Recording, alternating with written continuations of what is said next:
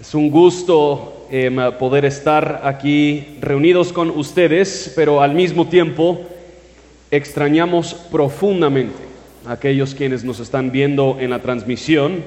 Eh, por varias razones en estos días, eh, pasé varias semanas em, en, en casa, nosotros tuvimos unos asuntos de salud, entonces todos los domingos nosotros estábamos viendo la transmisión y simplemente le quiero decir a los que nos están viendo en la transmisión, entendemos lo frustrante eh, que se puede sentir el tener que sentarte y ver en una pantallita em, nuestro servicio dominical, el quizás tener a tus hijos corriendo por todos lados, el sonido no funcionando como siempre quisiéramos. Así que les, les agradecemos mucho la paciencia y la misericordia. Sabemos que están ahí.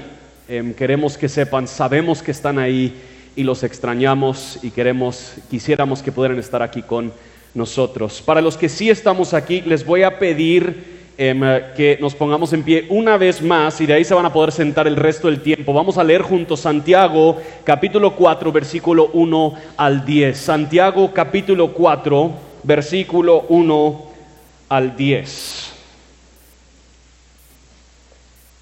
Santiago dice lo siguiente. ¿De dónde vienen las guerras y los conflictos entre ustedes? ¿No vienen de las pasiones que combaten en sus miembros? Ustedes codician y no tienen, por eso cometen homicidios, son envidiosos y no pueden obtener, por eso combaten y hacen guerra. No tienen porque no piden. Piden y no reciben porque piden con malos propósitos para gastarlo en sus placeres. Oh, almas adúlteras. ¿No saben ustedes que la amistad del mundo es enemistad hacia Dios, hacia Dios?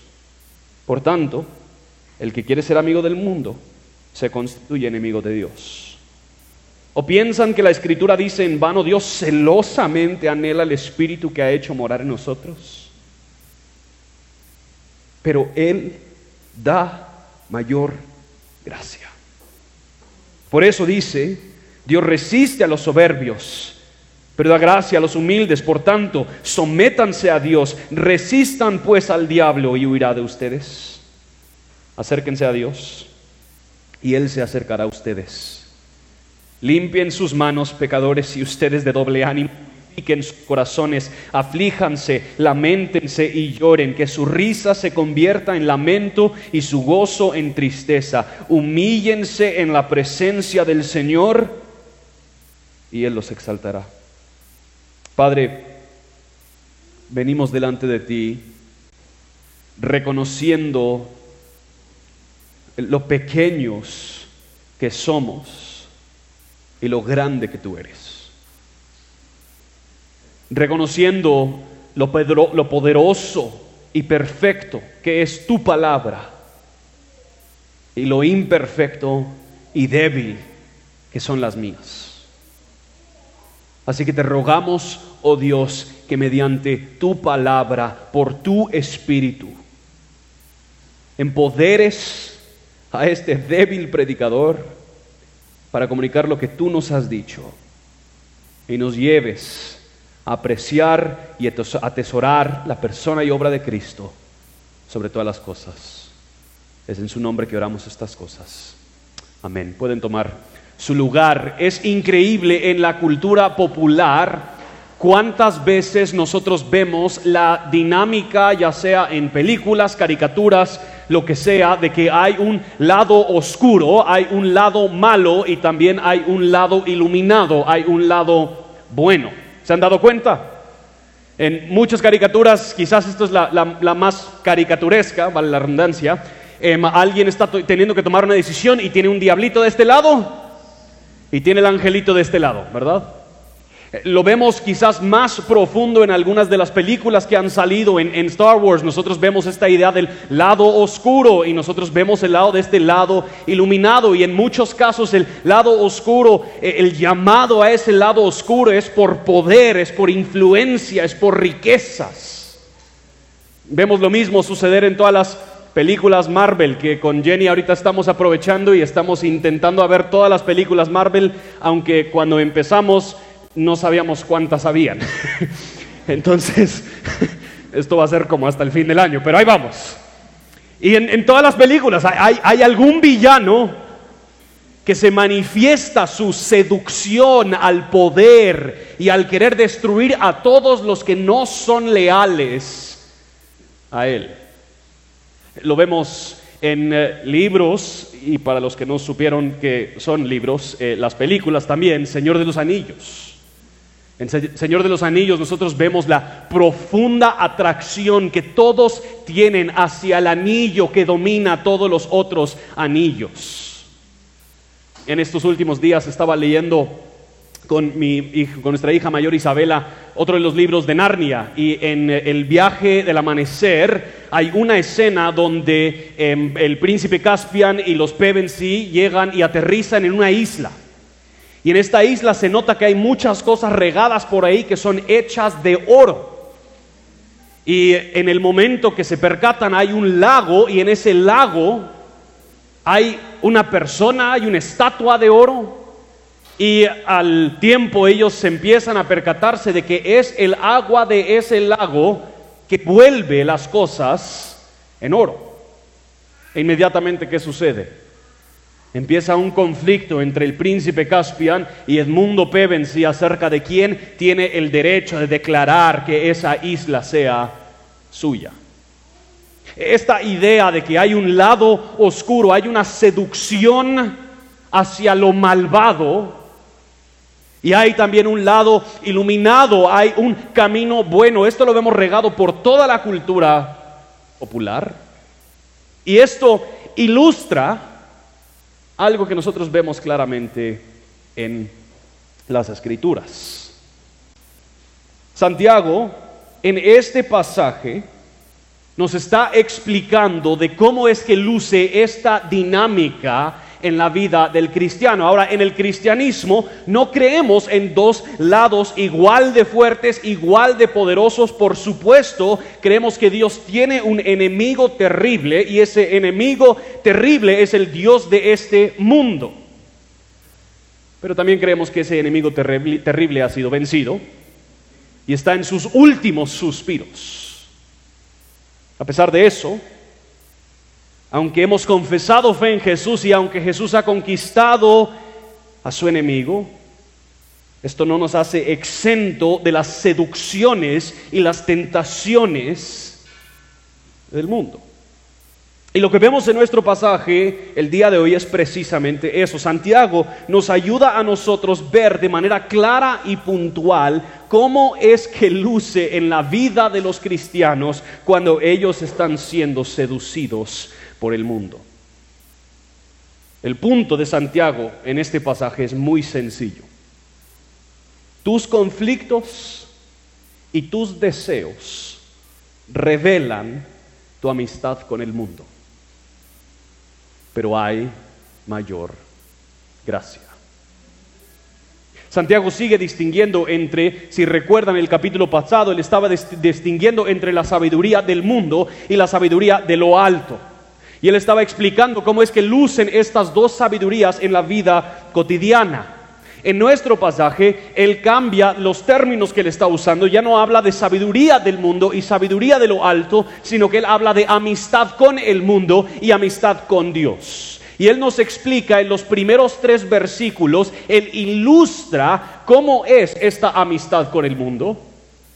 En versículo de 4 al 6, él nos explica cómo funciona esta amistad con el mundo. Y ya en el 7 al 10 Él nos explica cómo podemos ver nuestra amistad con Dios restaurada. Empecemos en versículo, mundo, en versículo 1, vemos esta amistad con el mundo ilustrada. Lo primero que Él utiliza para ilustrar cómo luce la amistad con el mundo es los conflictos interpersonales. Versículo 1, ¿de dónde vienen las guerras y los conflictos entre ustedes? No vienen de las pasiones que combaten en sus miembros. Hay un contraste fuerte aquí. Si nosotros ponemos atención a cómo él termina el, capítulo 3, hablando de, que hay, hay, esta sabiduría de lo alto que es pura, que es misericordiosa, que es pacífica, y aquellos quienes siembran en paz cosecharán justicia en paz. Y él dice, pero ¿de dónde vienen las guerras y los conflictos entre ustedes? Estos últimos versículos forman ese contraste. en vez de ser pacificadores, de demostrar la sabiduría que viene de lo alto, ellos estaban lidiando con conflictos y guerras entre ellos. Y el problema en ese sentido es que existen estos conflictos y estos conflictos y guerras entre los hermanos de estas iglesias no se podrían ver simplemente como algo cotidiano. Nosotros quizás igual de ellos queremos simplemente decir, es que, pero los conflictos, o sea, así es la vida. No te preocupes, tenemos conflictos y guerras, pero es que la gente, ya sabes cómo es la gente. Y Santiago está diciendo, estos conflictos y estas guerras que existen entre ustedes, esto no es simplemente de que, ah, déjalo pasar, sino que estos conflictos y estas guerras están manifestando algo específico acerca de la vida espiritual de esta gente, están manifestando lo que está combatiendo entre ellos mismos, de que hay estas pasiones, cada conflicto que existe entre dos seres humanos, sea cual sea su nivel de importancia, una pelea en el tráfico o un matrimonio que está a punto de deshacerse, independiente del nivel de importancia que sea el conflicto, revela algo acerca de las personas involucradas. Los conflictos revelan lo que más amamos, lo que más valoramos, lo que más queremos proteger y guardar, revelan las pasiones que están combatiendo en nosotros. A eso se refiere Santiago cuando dice que es por nuestras pasiones. Y aunque pueden haber veces cuando nosotros entramos a conflicto porque el nombre de Dios está siendo atacado y porque nosotros amamos y queremos proteger el nombre de Dios, seamos muy sinceros. En la mayoría de los casos, nuestros conflictos y nuestras guerras interpersonales es porque estamos más preocupados por procurar, proteger y valorar nuestro nombre, nuestra gloria, nuestro prestigio, y no el de Dios. Tus conflictos revelan tu amistad con el mundo. Noten versículo 2. Santiago sigue. Ustedes codician y no tienen. Por eso cometen homicidio. Son envidiosos y no pueden obtener. Por eso combaten y hacen guerra. No tienen porque no piden. Ahora Santiago llega a ser un poquito más específico, hablando de la codicia y la envidia como es parte de esas pasiones que están combatiendo entre nosotros. Los conflictos que tienen estos hermanos se deben a esa codicia y esa envidia. Ahora, es importante reconocer que las cosas que ellos estaban deseando no eran malas en sí, ¿verdad? Porque él dice, ustedes no tienen porque no piden. ¿Cuál es la idea implícita? De que puede haber alguna situación donde tú pides aquellas cosas que estás deseando y Dios se lo da si está dentro de su voluntad. Por lo tanto, no puede ser algo malo que ellos estaban deseando. El problema era la medida en la que ellos lo estaban anhelando. Que se había vuelto ya codicia y envidia por aquellas cosas que quizás por su diseño son buenas. El problema recae en la codicia y la envidia en sí, la codicia y envidia son un veneno en el corazón humano. Porque la codicia y la envidia encuentran su raíz en la desconfianza de Dios y en el juicio de Dios.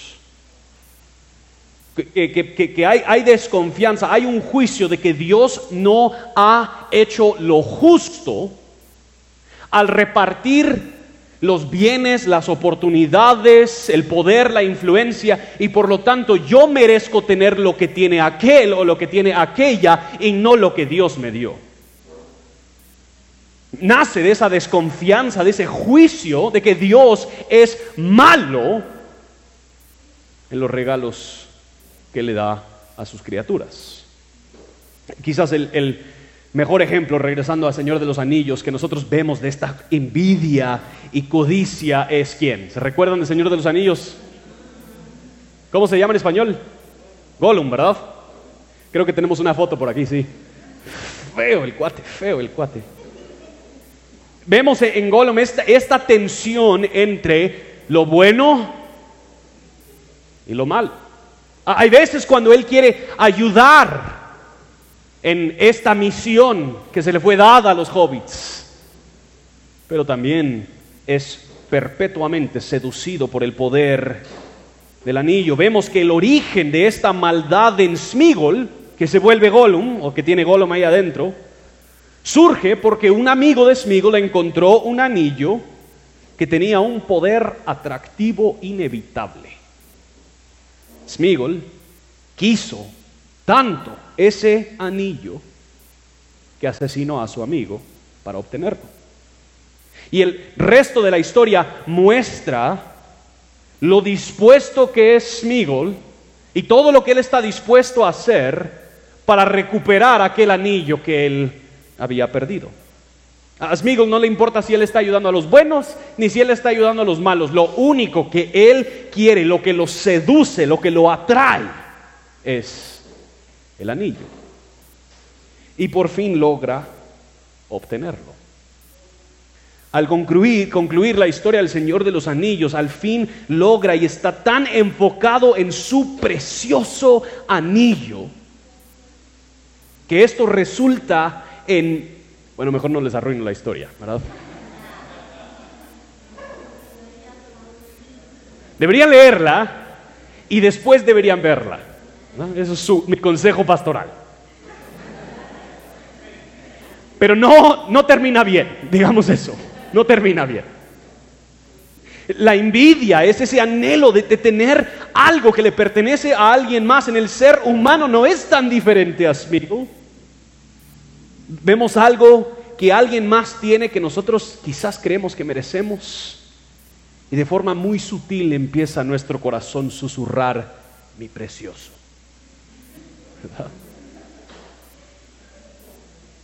Y la envidia, bíblicamente, siempre se presenta como algo malvado. No, no es un simple deseo por tener algo, siempre viene acompañado de resentimiento contra aquellos que sí lo tienen. La codicia es anhelar o ansiar algo que no tienes. La codicia es el producto de la desconfianza en la bondad de Dios porque creemos que hay algo que merecemos que Dios no nos ha dado. Nuestro deseo insaciable crece y crece y crece y estamos dispuestos a hacer lo que tengamos que hacer por obtenerla.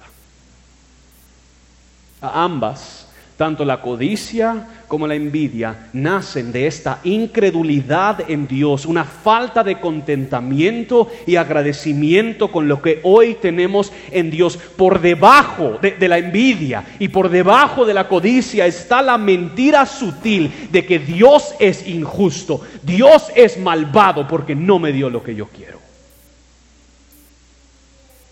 Spurgeon, como siempre, lo dice mejor. Él dice, la incredulidad se ha hecho de estatura plena. Al quitarse la máscara y dejar a un lado el disfraz, profanamente acecha la tierra alzando el grito rebelde, no Dios, esforzándose en vano por sacudir el trono de la divinidad, levantando su brazo contra Jehová y en su arrogancia le arrebata de la mano la balanza y la vara, vuelve a juzgar su justicia, se vuelve el Dios de Dios. Eso, mis hermanos, es la raíz de nuestra codicia y la envidia.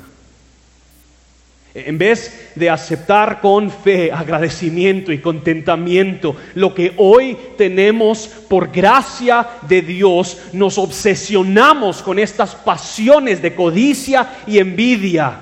Creemos que tenemos el derecho a más y buscaremos insaciablemente por ese más. Nuestros conflictos y nuestros deseos revelan nuestra amistad con el mundo. Mauricio Echeverría, poeta guatemalteco, yo creo que ha sido más honesto con estas condiciones de nuestro corazón de lo que aún solemos ser los cristianos. Él tiene un poema que se llama El quiebradedos y dice lo siguiente, dicho lo cual sentimos envidia, pero no está bien que diga sentimos, en realidad soy yo el que siente envidia. El que tiene un martillo en la mano, el que espera paciente en el callejón, el que ésta no quebrará unos dedos. Tengo envidia en primera persona, sí. Tengo mucho terror al segundo lugar. No me gusta nada que otros escritores ganen becas, concursos, sean publicados, mucho menos que escriban textos decentes. Es interesante cómo a veces la cultura popular está más dispuesta a reconocer estos deseos malvados de los que aún somos los que cantamos de lo horroroso que es nuestro corazón. ¿Verdad? O sea, nos reunimos domingo tras domingo. Soy un gran vil pecador. Pero a la hora de tener que verdaderamente reconocerlo, nos cuesta. La tercera ilustración de esta amistad con el mundo es que aquellos quienes son amigos del mundo, su deseo es su propio placer. Noten lo que dice el versículo 3. Piden y no reciben porque piden con malos propósitos para gastarlo en sus placeres dice que la razón por la que ellos no están obteniendo aquellas cosas que piden es porque su enfoque se ha volcado completamente a sí mismos. Hay intención malvada y egocéntrica en sus oraciones. Ellos están viendo a Dios simplemente como un mayordomo, como un Santa Claus cósmico que existe para suplir mis anhelos. Y esto es plena soberbia delante de Dios. No se acomodan ni son agradecidos con lo que tienen, sino que envidian los regalos que Dios le ha dado a otros, codician lo que no es de ellos y si no logran obtenerlo de alguna forma, piden, pero con prepotencia y soberbia, casi que demandándole a Dios que les dé lo que otro tiene. Se parecen a un niño berrinchudo que no le compraron un dulce en la tienda. Dame, dame, dame. Estas actitudes en su vida es lo que revela la amistad con el mundo. Y se los digo con amor en mi corazón, con arrepentimiento en mi corazón, y también como advertencia pastoral. Hay algunos de nosotros que el Señor nos ha bendecido increíblemente con cosas que jamás hubiéramos pensado que Él nos daría. Y aún así siempre queremos más. Hay algunos quienes jamás pensaron que tendrían hijos. Dios les ha dado hijos. Hay quienes pensaron que jamás tendrían un buen trabajo, un título universitario, ciertos bienes, ciertas experiencias, y Dios se los ha dado y seguimos queriendo más.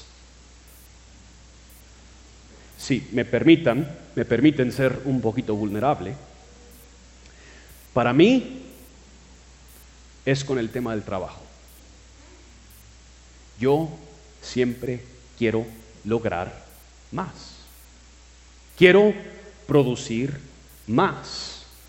Quiero más poder, más influencia, más importancia, más, más importancia, más reconocimiento, sea lo que sea, no me logro saciar y contentarme con lo que Dios me ha dado.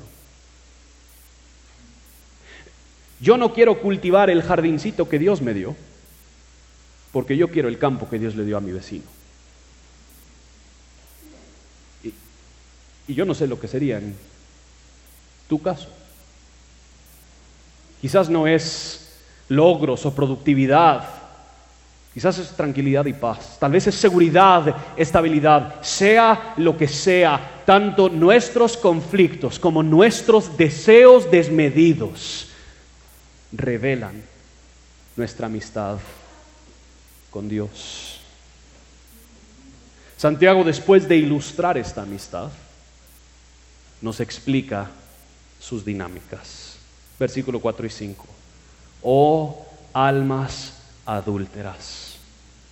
¿No saben ustedes que la amistad del mundo es enemistad hacia Dios? Por tanto, el que quiere ser amigo del mundo se constituye enemigo de Dios. ¿O piensan que la escritura dice en vano, Dios celosamente anhela el Espíritu que ha hecho morar en nosotros? En este primer versículo de esta sección, Santiago nos deja claro que esta soberbia y codicia y envidia que pide solo para gastar en sus propios placeres, esto nace por tener esta amistad con el mundo, que nuestros conflictos y nuestros deseos desmedidos revelan esta amistad con el mundo. Y esa frase con la que él inicia no es muy suave, ¿verdad? Oh almas adultas.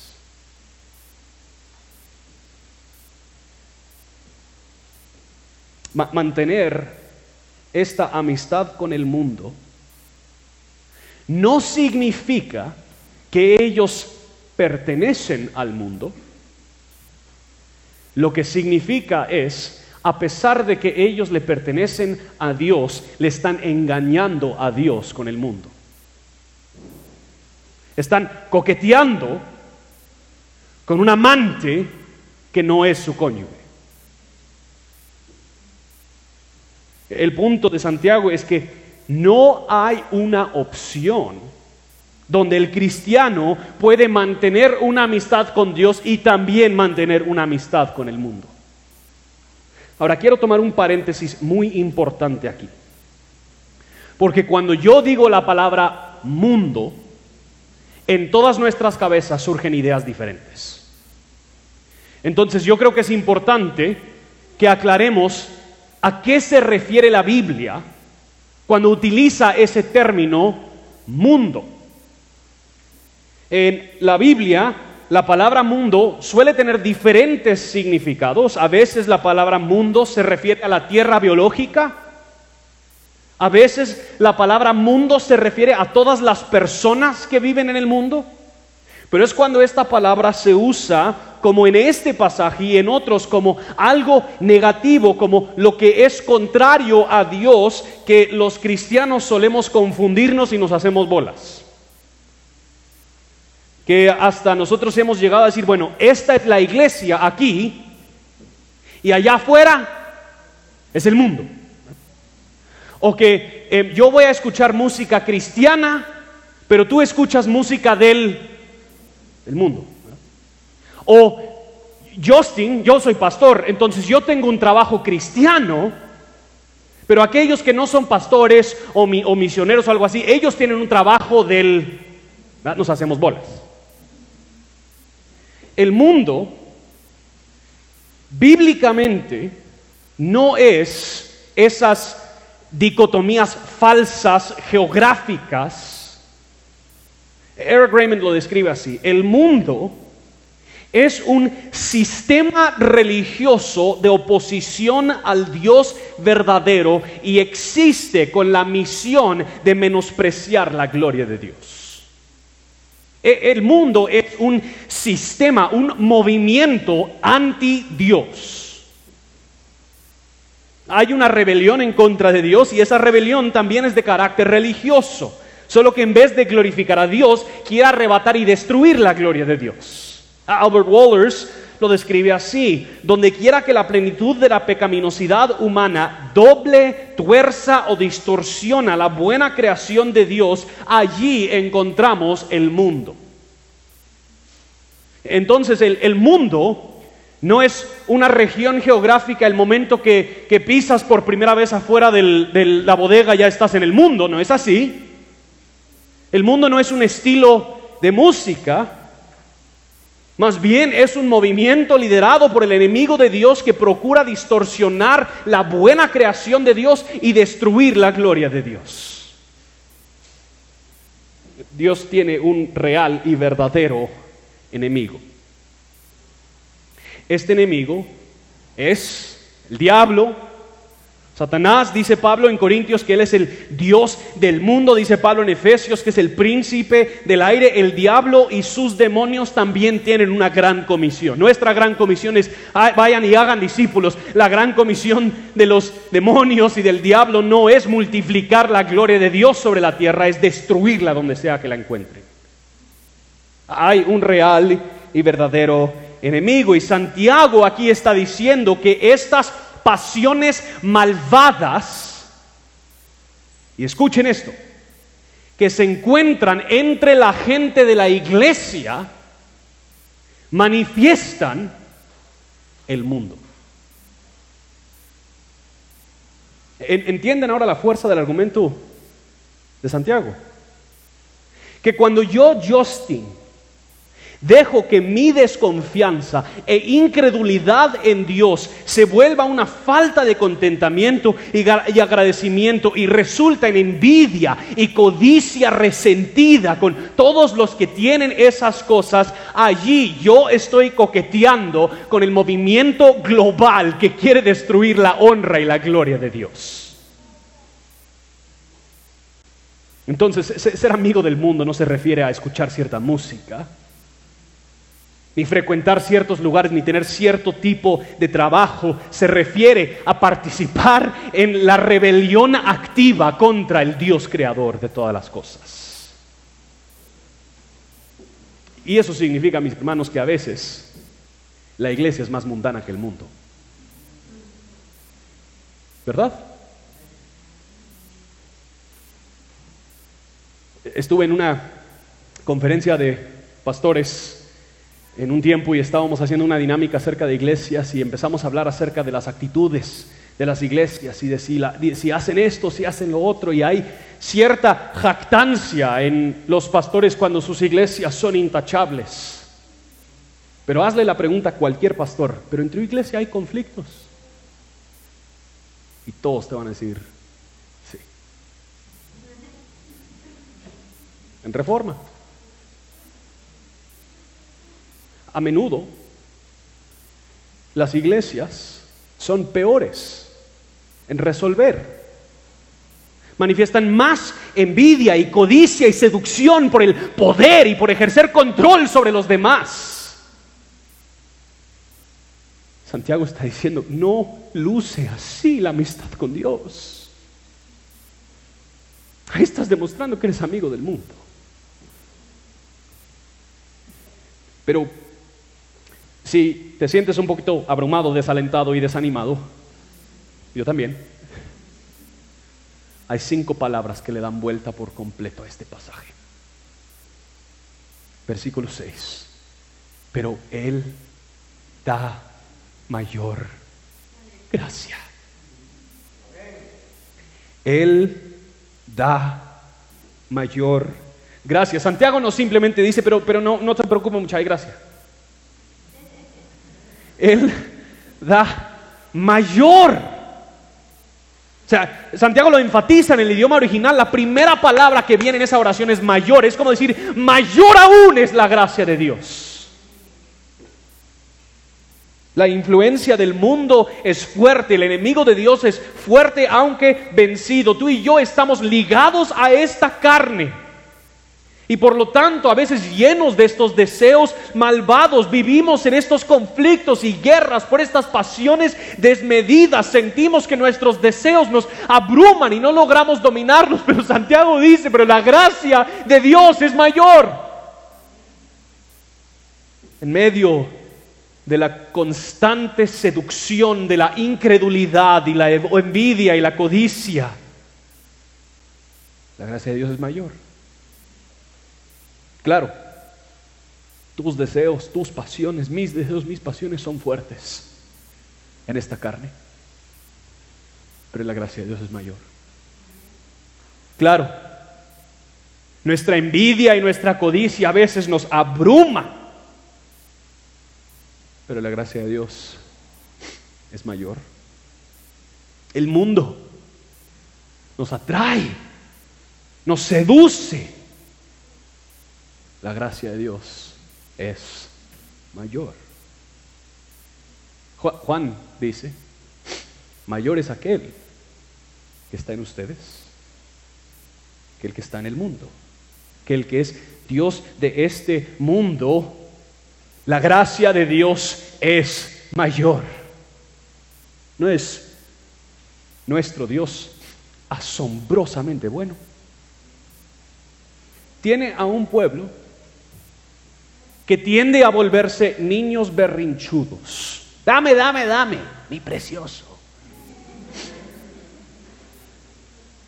Y en vez de decir, ya te compré muchos dulces, Él obra en nosotros su corrección mediante su gracia y favor. Su gracia es mayor. Pero esta gracia, aunque generosamente provista,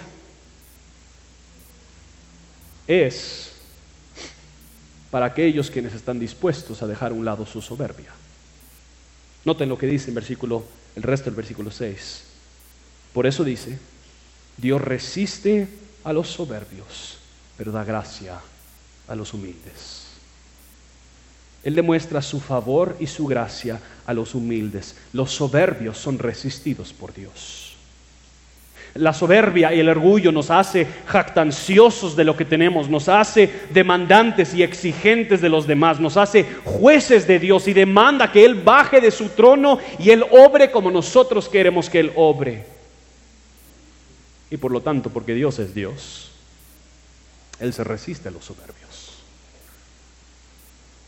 Pero Dios da gracia al humilde porque el humilde se acerca a Dios con las manos vacías. El soberbio quiere ganárselo, quiere merecérselo. El soberbio quiere tener a Dios en deuda con él. El, el, humilde reconoce que llega completamente endeudado, que ni la vida que tengo es mía, ni los hijos que tengo son míos, ni la casa que tengo es mía, ni los ingresos que tengo, ni las habilidades, absolutamente todo lo que yo tengo me fue dado por Dios, nada lo he ganado. Llego completamente endeudado con las manos vacías y mi único recurso es de súplica a Él. En el jueves de esta semana con Jenny tuvimos un recordatorio pequeño, eh, material, de la infinita gracia de Dios. Em, y tiene que ver con trámites legales, ya saben. Entonces, esta semana nosotros estábamos ingresando algunos papeles em, y nuestro amigo y abogado había ya pasado todo el día en eh, el ministerio del gobierno donde estábamos intentando a ingresar estos papeles. Nos llama a mediodía y nos dice, ustedes tienen que venirse. Esto no entra si ustedes no están. Entonces con Jenny vemos quién puede cuidar a nuestros niños, hacemos un par de llamadas y rápidamente uno de nuestros amigos dice, por supuesto, llega, cuida a nuestras niñas mientras que nosotros nos subimos al carro. Estamos en el carro, son como a las dos menos cuarto. El abogado me llama y me dice, si no están aquí a las dos, no les dan número. Yo dije, pues Waze me dice dos diez. Orémosle al Señor. Entramos a la oficina como a las dos y cuarto. No nos quieren dar número. En ese momento, lo único que tenemos es el poder de la súplica. Entonces le decimos, déjenos explicarles, sí, nuestros papeles están desordenados, no, no, no tenemos quizás todo lo que deberíamos, le pedimos por favor que nos dé número. Vale, les vamos a dar número. Pero tienen que tramitar esta otra hoja que esta otra oficina no les va a dar. Bueno, subimos al cuarto nivel. Le preguntamos, mire, nosotros necesitamos este documento, por favor, nos lo no, se lo podemos entregar hasta el lunes, pero si no nos lo entrega hoy, no nos reciben ahí abajo. ¿Hay alguien con quien podamos hablar? Pues deme chance. Van, regresan, va, se los vamos a agilizar. Va a ser 30 minutos. Gracias. Bajamos otra vez. Ya con ese documento, listo, nos podrían dar números, sí les podemos dar número, pero este otro documento está mal hecho. Ok, cuéntenos entonces cuáles son nuestras opciones. Bueno, ya el banco cierra a las 3, no podrán pagar el trámite y antes tenemos que resolver esto. Pero dice, bueno, mire, yo creo que se los puedo resolver, déjenme ir a hablar con el jefe de la agencia del banco, a ver si el banco queda abierto para que ustedes puedan bajar a pagar. Gracias. Regresa. El banco les va a recibir el pago. Bajamos, pagamos, nos recibieron todo el trámite. No porque nosotros teníamos algo que ofrecer, ni porque nosotros habíamos hecho las cosas bien. Lo único que nosotros sabíamos era que nuestras manos están vacías. Aquí nos estamos arrojando sobre la misericordia que nos pueden tener estas personas. Y es una muy pequeña muestra de lo que sucede con nuestro Dios. Él da gracia a los que reconocen que el único recurso que tienen es suplicarle a Él que el único recurso que tienen es su gracia.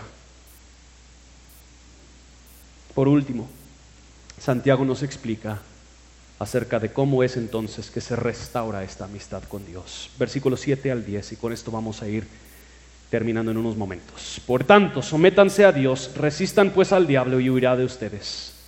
Acérquense a Dios y Él se acercará a ustedes. Limpien sus manos pecadores y ustedes de doble ánimo. Purifiquen sus corazones, aflíjanse, lamentense y lloren. Que su risa se convierta en lamento y su gozo en tristeza. Humíllense en la presencia del Señor y Él los exaltará.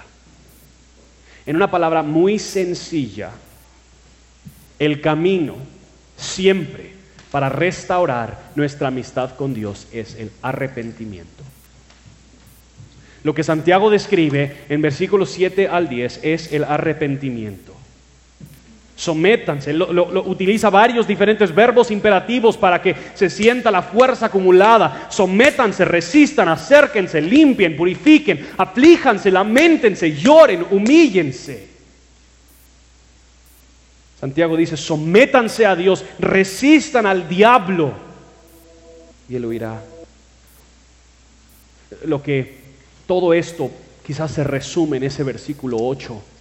Acérquense a Dios y Él se acercará a ustedes. Es muy fácil escuchar ese versículo y pensar, ah, entonces Dios está esperando a que yo tome el primer paso. Él simplemente está ahí pasivo, si me acerco, nítido, si no, pues yo no creo que es así. Cuando con nuestras hijas en casa, alguna de ellas desobedecen, como casi nunca suele suceder, em, usualmente nosotros tenemos una conversación de regaño, por decirlo así. Lo que hiciste, no, deberías hacerlo. ¿Eso qué se llama? Se llama pecado. ¿Eso de dónde viene? Viene de mi corazón. Ellos tienen que explicarnos todas estas cosas. Y usualmente después de que nosotros tenemos esa conversación, ¿cómo creen ustedes que luce el rostro de mis hijas? sienten ellos el peso de lo que han hecho. Y saben lo que entonces todos los que somos papás, en teoría, naturalmente hacemos. Les invitamos a que se acerquen. Ven a mí. Entonces, esto no es Dios alejado diciendo, bueno, a ver, a ver, a ver qué decides hacer, sino que porque Él da mayor gracia. Él se acerca cuando nos, hemos sido seducidos por la amistad al mundo. Él se nos acerca y Él dice, ven, acércate a mí Y Él no dice, purifícate y límpiate y luego acércate. Acércate. El, mensaje del Evangelio no es, bueno, tienes que primero componer tu conducta. Arregla tus asuntos primero, vuélvete moral y justo primero y así ya Dios te acepta, al contrario. El mensaje del Evangelio es así, rebeldes y necios y niños berrinchudos que somos. Somos invitados a acercarnos a Él y allí Él nos purifica, Él nos limpia y Él nos exalta. Yo no sé entonces de qué hoy tú te tienes que arrepentir. Si algo se te ha venido a la mente en estos momentos, te animaría a recordar que Dios da mayor gracia. Humíllate y acércate con las manos vacías delante de Él. Padre, te rogamos, oh Dios, que tú obres en nosotros, que tu Espíritu muestre lo que necesitamos ver, lo que necesitamos confesar, que nos empodere para arrepentirnos y que podamos nosotros acercarnos a ti. En el nombre de Jesús oramos. Amén.